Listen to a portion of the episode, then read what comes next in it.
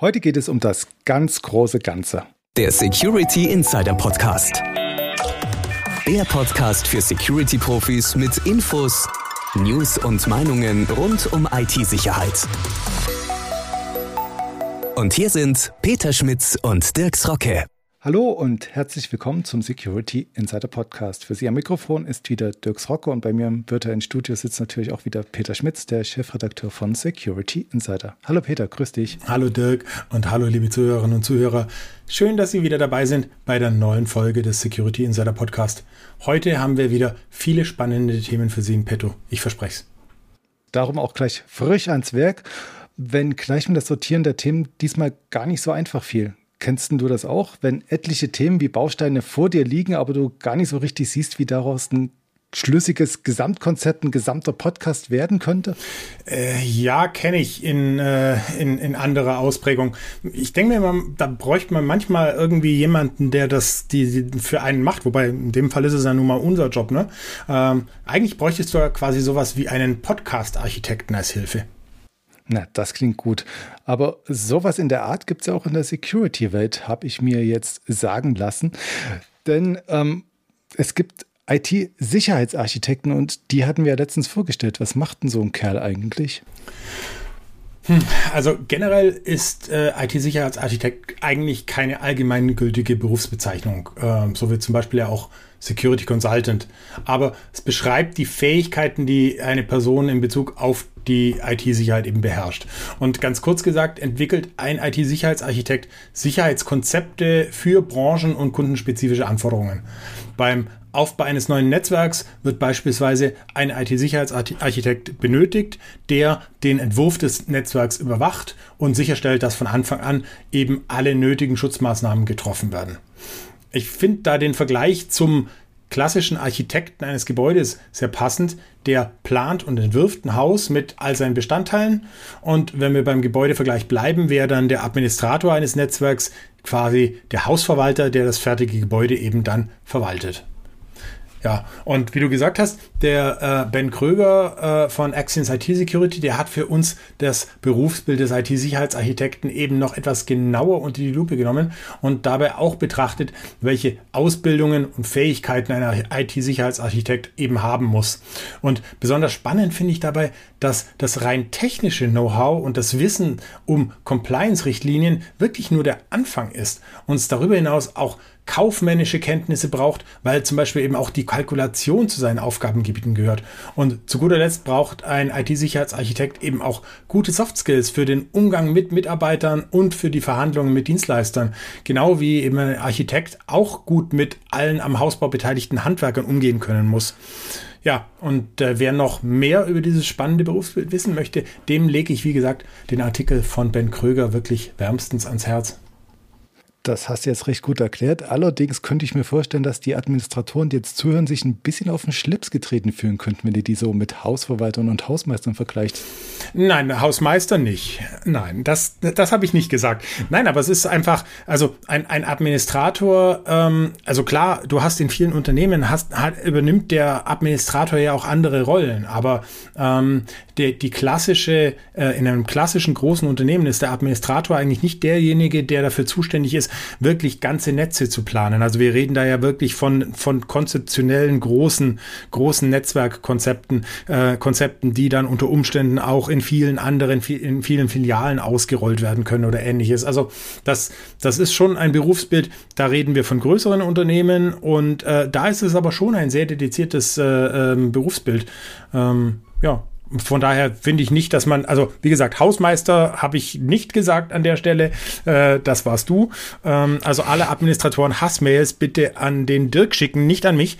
Und ähm, ja, nee, also ansonsten finde ich aber, wie gesagt, die, den Vergleich einfach passend, dass der Architekt baut das Haus eben und ähm, am, am Schluss brauchst du eben einen, der auch dafür sorgt, dass das Haus, wenn wir jetzt von einem großen Haus reden, einem, äh, einem, einem großen Wohnblock zum Beispiel, dann brauchst du am Ende eben auch jemanden, eine, eine, eine Hausverwaltung, die dafür sorgt, dass das Ganze im täglichen Betrieb funktioniert. Und das, finde ich, beschreibt den, die Aufgabe eines Administrators schon ganz gut. Mhm. Also vielleicht ziehe ich den Vergleich jetzt auch ein bisschen zu eng und denke noch an die Handwerker, die mir jetzt so ein bisschen fehlen, die vielleicht auch ein bisschen was aufbauen, bevor dann der Admin kommt und das verwaltet. Ja. Wie gesagt, da, auch da muss der, ähm, muss der Sicherheitsarchitekt natürlich die, die Kontakte haben. Ich sehe die Handwerker jetzt ehrlich gesagt eher als die Dienstleister, die dann helfen, ähm, die das Material bringen und die das Material dann auch umsetzen, weil der Administrator in einem großen Unternehmen baut der Administrator in den seltensten Fällen dann das komplette Netzwerk auch auf. Ja, also das äh, machen dann auch äh, Dienstleister äh, oft genug. Nichtsdestotrotz werden uns natürlich einige zuhören und die werden auch gut zu tun haben und ähm, brauchen natürlich auch immer wieder Tipps. Also wenn man jetzt von diesen übergeordneten, gestalterischen, planenden abschweift und auf die einzelnen Gewerke des ja, Umsetzens, nein, nennen wir es einfach mal Umsetzens, das muss jetzt nicht bauen sein, das kann auch warten sein, zurückkommen. Wer könnte da bessere Tipps geben als unser Fachautor Thomas Joos? Und er hat sich diesmal interessanterweise auch gleich doppelt und in kurzer Folge eines ganz besonderen Themas angenommen. Und zwar ist das Windows 365 Cloud PC. Das sind virtuelle Rechner aus der Cloud, die auf Azure Virtual Desktop basieren. Gesteuert werden die jetzt allerdings nicht per eventuell vorhandenem Azure-Abonnement und die Sicherheitseinstellungen und Lizenzen können Sie trotzdem regeln und zwar in dem Admin Center von Microsoft 365. Und wie das ganz genau funktioniert, liest halt jeder, der es braucht, am besten selbst nach. Den entsprechenden Artikel gibt es dann insbesondere auch mit Tipps zur Installation und Updates und den sicheren Zugriff auf Cloud-PCs. Und dabei zeigt der News auch, wie man eine Zwei-Faktor-Authentifizierung einrichtet und greift damit gewissermaßen schon seinem folgenden Text zu Windows 365 Cloud PC vor, den er einige Tage später bei uns veröffentlicht hat. Denn am 19. August war auch nachzulesen, wie sich solche Cloud-Desktops von Microsoft per Mimikatz und Print Nightmare angreifen lassen. Beruhigend immerhin, Mimikatz kann die Daten zwar entschlüsseln und Angreifern anzeigen, der Vorgang ist zwar nicht trivial und kann auch nicht von jedem Anwender ausgelesen werden. Da denke ich jetzt wieder mit Krausen zurück an unseren letzten Rückblick, in dem ich mich auch ein bisschen an Mimikatz versucht habe und da gescheitert bin. Ich weiß jetzt nicht, inwieweit es die Leute beruhigt. Nichtsdestotrotz scheint mir so eine Zwei-Faktor-Authentifizierung eine sinnvolle Vorsichtsmaßnahme zu sein, die man da ergänzend ja einrichten sollte, wenn man solche Cloud-PCs betreibt. Ja, wahrscheinlich schon. Und äh, wenn wir gerade bei sinnvollen Vorsichtsmaßnahmen und bei ähm, Texten von, von Herrn Jost sind, das äh, Bundesamt für Sicherheit in der Informationstechnik, das arbeitet schon seit längerem an dem Projekt Sisyphus Win 10. Das ist eine Studie zu Systemaufbau, Protokollierung, Härtung und Sicherheitsfunktionen in Windows 10. Und vor kurzem hat das BSI die Studie um Empfehlungen für die Härtung von Windows 10 erweitert und dafür auch gleich passende Vorlagen für Gruppenrichtlinien zur Verfügung gestellt. Und über die hat der Thomas Joos auch in einem Artikel geschrieben. Die Vorlagen, die lassen sich ganz einfach importieren und so ziemlich schnell für das eigene Netzwerk eben auch umsetzen. Und neben den Gruppenrichtlinien-Vorlagen bietet das BSI auch Anleitungen für die Verbesserung der Sicherheit in drei verschiedenen Sicherheitsstufen an. Für einzelne PCs gibt es die Hinweise für die Sicherheitsstufe normale, normaler Schutzbedarf Einzelrechner. Für Computer in Active Directory Domänen gibt es dann noch Hinweise für die Sicherheitsstufen normaler Schutzbedarf Domainmitglied und hoher Schutzbedarf Domainmitglied. Und ja, alles weitere beschreibt, wie gesagt, unser Autor, der Thomas Joost, detailliert in seinem Artikel. Unter anderem auch, wie man die Gruppenrichtlinienvorlagen mit Hilfe des Tools LGPO Exe aus dem Microsoft Security Compliance Toolkit auf Einzelplatzrechnern ohne Active Directory installiert. Aber alles weitere, wie gesagt, empfehle ich dann im, aus dem Artikel zu lesen. So, und wer jetzt mit Hilfe des BSI noch sicherer werden will, ist allerdings in bester Gesellschaft, denn noch sicherer werden will auch SolarWinds. Wir erinnern uns, Ende 2020 wurde ein Supply Chain Angriff auf den Anbieter bekannt und es ist ein Anbieter von Netzwerkmanagementlösungen. Entsprechend weitreichend waren dann auch die Konsequenzen. Supply Chain heißt in diesem Fall, die Tools wurden als Vehikel missbraucht, um Schadcode bei Dritten einzuschleusen und im Visier standen damals wohl auch US-Regierungsbehörden sowie die Sicherheitssoftwarefirma FireEye. Für uns hat nun Sascha Giese, der ist Headgeat bei SolarWinds, die Vorgänge noch einmal Revue passieren lassen und zwar aus Sicht des Unternehmens. Im von uns veröffentlichten Text finden Sie nun etliche Schlagworte und Themen, auf die ich an späterer Stelle in diesem Podcast noch einmal zurückkommen werde, aus gutem Grund. Und ich zitiere die da jetzt bloß mal kurz. Und zwar ging es ja um Supply Chain, das hatten wir gerade. Und zudem glaubt man, dass auch nationalstaatliche Akteure hinter den Angriffen gesteckt haben könnten. Und jetzt als Reaktion auf das Ganze bestärkt man Anwenderunternehmen, Zero Trust Ansätze zunehmend einzusetzen und ja, umzusetzen. Und auch bei SolarWinds ist man nicht untätig und will nun Secure by Design werden. Im Detail heißt das, Zugriffe wurden konsolidiert und eine mehrstufige Authentifizierung für interne Ressourcen umgesetzt. Es gibt eine komplett neue Bildumgebung mit strengeren Zugriffskontrollen und Bereitstellungsmechanismen. Ziel des Ganzen sind dann reproduzierbare Builds aus mehreren voneinander unabhängigen Pipes und man will auch prüfen, ob Quellcode und Kompilat zusammenpassen, also dass da auch tatsächlich nichts eingeschleust wurde. Man scheint jetzt bei SolarWinds also das Thema grundlegend anzugehen, sicherer werden zu wollen und dafür spricht auch der ähm, IT-Trends-Report, den das Unternehmen flankierend vorgestellt hat und in dem schaut es doch mal, welche aktuellen Trends es gibt und welche IT-Sicherheitsgefahren derzeit sich auf dem Markt tummeln und worauf man vielleicht größeres Augenmerk in Zukunft legen sollte. Genau. Äh, unter dem Titel Building a Secure Future hat der Hersteller versucht herauszufinden, wie Technikexperten die sich wandelnden Risikosituationen in heutigen Geschäftsumgebungen wahrnehmen, so sagen sie. Ähm, speziell untersucht der Report, wie IT-Teams das Risikomanagement und den Stand der Vorbereitungen zur Risikominimierung in ihrem Unternehmen einschätzen nachdem eben die globale Pandemie seit jetzt äh, über einem Jahr quasi eine schnelle Transformation vorangetrieben hat, also digitale Transformation in vielen Unternehmen. Und die Studie analysiert dabei die aktuelle Risikosituation in den Unternehmen und will einen Leitfaden mit Arbeitsplatzstrategien, Toolsets und Empfehlungen für das Management liefern. Der Report zeigt zum Beispiel, dass tatsächlich 35 Prozent aller befragten IT-Experten der Meinung sind, dass der Schritt zu vermehrtem Homeoffice während der Corona-Pandemie tatsächlich der Hauptgrund für die verschärfte Risikolage innerhalb der Unternehmen war.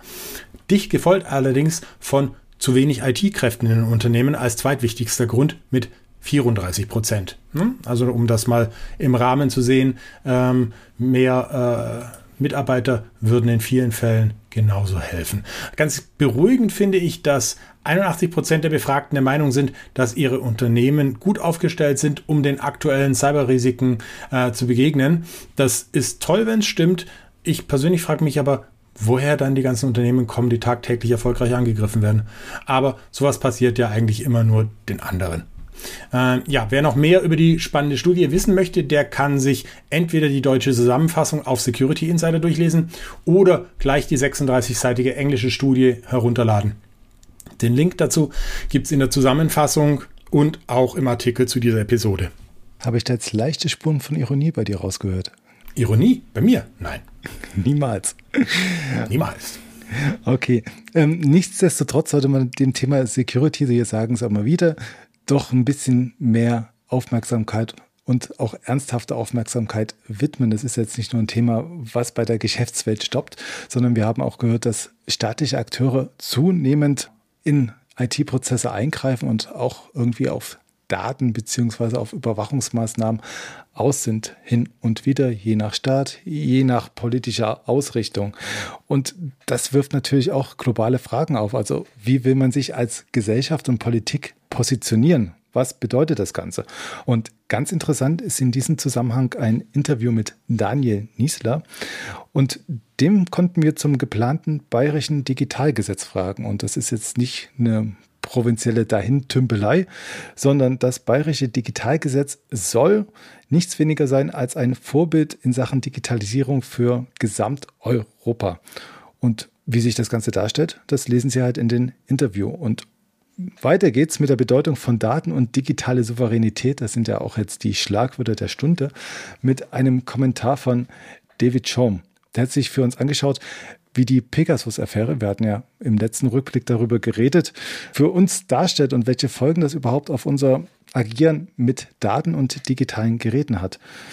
Das ernüchternde Fazit, was er zieht, jede Software kann gehackt werden. Und das sollte man sich vielleicht auch mal versinnbildlichen und dementsprechend auch die Frage stellen, wenn es gehackt werden kann, ja, wie gehen wir mit dem Thema um? Wollen wir das hacken? Wollen wir das begünstigen? Wollen wir es vielleicht verhindern?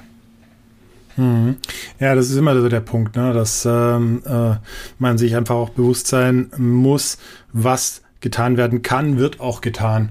Und in dem Zusammenhang haben wir uns dann auch noch einem ja, ganz besonders schwierigen Thema angenommen, das in den letzten Wochen gleich mehrfach in die Schlagzeilen gekommen ist. Die Rede ist von Eingriffen in die persönlichen Freiheiten für Maßnahmen äh, zum Schutz gegen Kriminalität. Das Thema ist schon längerem zum Beispiel auf der Tagesordnung der EU und äh, viele andere Regierungen auch, die Wege finden wollen, zum Beispiel die verschlüsselte Kommunikation von Kriminellen im großen Maßstab aufzubrechen. Dass dabei allerdings auch die Kommunikation unschuldiger Bürgerinnen und Bürger mit untersucht wird, wird als Kollateralschaden oft akzeptiert. Frei nach dem Motto, wer nichts zu verbergen hat, der muss auch nichts befürchten. Ähm, Aktuellste Fälle dieser Begehrlichkeiten sind zum einen der Beschluss des Europäischen Parlaments zur sogenannten Chat-Kontrolle, über den Oliver Schoncheck berichtet hat. Da geht es um die temporäre Befugnis für private Anbieter von E-Mail- und Messenger-Diensten, sämtliche Nachrichten auf Inhalte mit Bezug zu Kindesmissbrauch zu untersuchen und dafür auch eine vorhandene Verschlüsselung der Kommunikation aufzubrechen. Man darf mich an der Stelle auf jeden Fall bitte nicht falsch verstehen. Ich finde, dass im Rahmen unserer Verfassung und Gesetze alles Mögliche getan werden muss, um Kindesmissbrauch zu verhindern, die Täter zu bestrafen und den Opfern zu helfen. Das kann aber kein Freibrief sein, massiv in Grundrechte einzugreifen. Hm, ich gebe da nur mal als Erinnerungspunkt, nach den Anschlägen vom 11. September sind sehr viele Grundrechtsverletzungen oft fälschlich mit Maßnahmen gegen den Terrorismus begründet worden, obwohl ganz andere Ermittlungszwecke dahinter standen.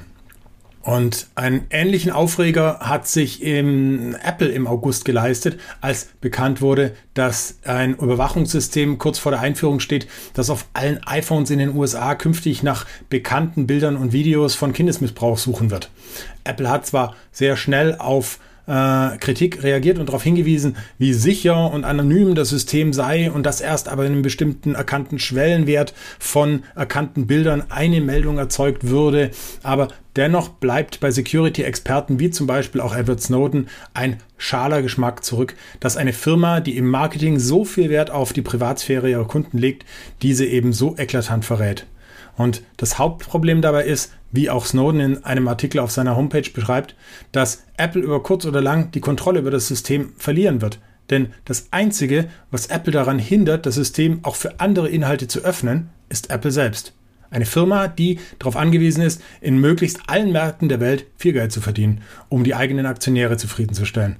Wenn die Regierung eines Marktes es fordert, dann kann das System schon morgen zum Beispiel nach Videos von Dissidenten in China suchen oder übermorgen nach Bildern von zum Beispiel unverschleiderten Frauen im Nahen Osten. Eine Dystopie, die Edward Snowden mit den Worten beschreibt, sie erfinden eine Welt, in der jedes Produkt, das sie kaufen, seine höchste Loyalität jemand anderem als seinem Besitzer schuldet. Ja, und äh, auch wenn das Ganze jetzt deutlich bedrückender geworden ist, als ich es eigentlich wollte, ähm, haben wir damit, finde ich, doch einen thematisch ganz runden Podcast zusammengestellt aus den ganzen Bausteinen, die du vorhin genannt hast. Oder Dirk, oder haben wir noch was vergessen? Ich könnte noch ein kleines Fässchen aufmachen und alles wieder durcheinander wirbeln. Soll ich mal? Jo, mach mal. Was denkst du dann, was wir noch vergessen haben, was im August noch stattgefunden hat? Du wirst mir jetzt bestimmt gleich sagen, stattgefunden August. Ähm, fällt mir jetzt eigentlich nur die Black Hat ein, oder? Genau, es gab sie wieder und diesmal konnten sogar wieder die Leute auf äh, eine richtige Bühne gehen und sich von richtigen Leuten bejubeln lassen. Es war nämlich eine hybride Veranstaltung und die hat so ziemlich alles geboten, was die IT-Security-Welt für uns aktuell parat hält. Und dementsprechend schwierig ist es natürlich auch darüber was zu sagen ähm, ich hatte es ja vorhin schon angedeutet, es gibt etliche Themen, die uns gerade umtreiben. Das sind die explodierenden Zero-Day-Exploits. Und deren Zahl ist ja für 2021 jetzt schon höher als im gesamten Vorjahr. Es gibt zunehmende Supply Chain Angriffe und die wirtschaftlichen Aspekte, die sich darum drehen. Also wann lohnen sich solche Angriffe auf eine große Zahl von Endkunden und wann werden selbst Sicherheitsforscher zum lohnenden Ziel für Angreifer, wenn sie nämlich solche Zero Dates erforschen und beinahe komplette Exploit-Chains schon auf ihren Rechnern zusammengestellt haben, um da irgendwie ein Proof of Concept zu liefern. Dann gibt es, ja, wie du gerade gesagt hast, die nationalstaatlichen Akteure, die man wirklich sehr im Auge behalten sollte. Also wie gesagt, wenn die sich gegen einen verschwören, beziehungsweise wenn die Dystopien umsetzen, vielleicht auch ohne bösen Willen, muss man jetzt keinem unterstellen, dann kann das wirklich sehr schnell bedenkliche Ausmaße annehmen.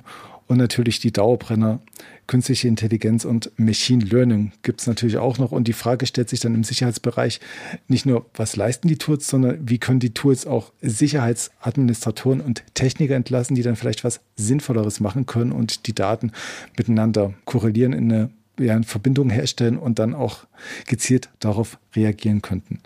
Wer sich für die aktuellen Trends jetzt interessiert, kann natürlich direkt zu den Veranstaltungen gehen. Die haben eine Übersicht ihrer Beiträge immer noch online gelistet und die haben auch etliche Videos auf YouTube veröffentlicht. Ich kann es natürlich jetzt auch ein bisschen als Eigenwerbung nutzen und auf einen Artikel von mir verweisen, in dem ich auch mal versucht habe, einige Aspekte zusammenzufassen. Wie gesagt, das Gesamtbild, das erschließt sich wahrscheinlich wirklich erst den Teilnehmern der Veranstaltung, die dann vielleicht später zurückgekehrt sind und das Ganze ein bisschen sacken gelassen haben. Aber wer will, kann auch zielgerichtet sich einzelnen Themen dazu wenden. Was mir jetzt vielleicht noch bleibt, ist jetzt nicht auf wirklich technische Themen einzugehen, sondern vielleicht ein paar Anekdoten zu nennen, die mir aufgefallen sind. So, der, der menschliche Blick auf das Thema IT-Sicherheit, der kommt da manchmal auch ein bisschen abhanden. Und dieser menschliche Blick zeigt auch manchmal sehr deutlich das Dilemma, in dem wir stecken. Denn eigentlich braucht es gar nicht viel, um irgendwelche Schwachstellen zu entdecken oder auszunutzen. Und dafür habe ich auch auf der Black Hat ein ziemlich gutes Beispiel gefunden. In einer abschließenden Log-Note-Diskussion gab nämlich die Sicherheitsexpertin Kimberly Price selbst zu, I almost got fished last night. Also sie ist fast selbst auf eine Phishing-Mail reingefallen und das auch in aktuellen Zusammenhang. Und wie gesagt, sie sitzt gerade auf einer Sicherheitskonferenz und die vorherige Nacht war sie immer noch nicht so auf das Thema eingeschossen, dass sie sich hat nicht dagegen erwehren können, weil der Köter ebenso gut gemacht war. Mhm, das ist spannend. Ich glaube, es gibt auch viele oder vielleicht sogar alle Vorträge auch auf YouTube zu sehen, ne? Genau, das haben wir auch verlinkt. Wer mag, kann da gerne mal hinschauen und sich einzelne rauspicken oder halt auch alle anschauen, die er da findet. Mhm. Cool. Ähm, wo du gerade von der Black Hat erzählt hast, will ich jetzt natürlich die Gelegenheit noch nutzen, unsere Zuhörerinnen und Zuhörer für ein anderes wichtiges Event zu ködern. Und zwar am 23. September treffen sich nämlich alle Security-Interessierten aus dem Dachraum bei unserer diesjährigen virtuellen IT-Security-Konferenz der ISX 2021. Die Konferenz ist wirklich die Gelegenheit, sich über die neuesten Security-Ansätze und Technologien wie zum Beispiel SASE, Zero Trust, XDR und Co. zu informieren, um spannende Keynotes und Vorträge zu hören und mit Experten in Workshops, Panel-Diskussionen und einem Networking-Karussell wirklich virtuell auf Tuchfühlung zu gehen. Ja, und das Ganze, wie eben gesagt, äh, bequem und sicher, wirklich kompakt an einem Tag in unserem virtuellen Event Space. Und wer die ganze Agenda sehen möchte oder sich gleich einen Platz im ISX-Auditorium sichern möchte, der kann das über die Event-Webseite isxconference.de tun. Den Link gibt es dazu wie immer auch im Artikel zu dieser Episode auf Security Insider. Ja, und damit sind wir auch schon am Ende dieser Podcast-Folge angekommen. Ich hoffe, Sie hatten wieder Spaß beim Zuhören. Wenn Ihnen der Podcast gefallen hat, dann empfehlen Sie uns gerne weiter. Wir freuen uns wirklich über jeden neuen Zuhörer. Und ja, Hoffentlich haben wir Sie beim ein oder anderen Thema wieder dazu inspirieren können, mal in die zugehörigen Fachartikel reinzuschmökern. Auch die finden Sie wie immer im Episodenartikel auf Security Insider verlinkt. Ja, dann bleibt mir eigentlich nur noch zu sagen, danke fürs Zuhören, bleiben Sie sicher, bleiben Sie gesund und bis zum nächsten Mal. Tschüss. Das war der Security Insider Podcast. Der Podcast für Security-Profis mit Infos, News und Meinungen rund um IT-Sicherheit.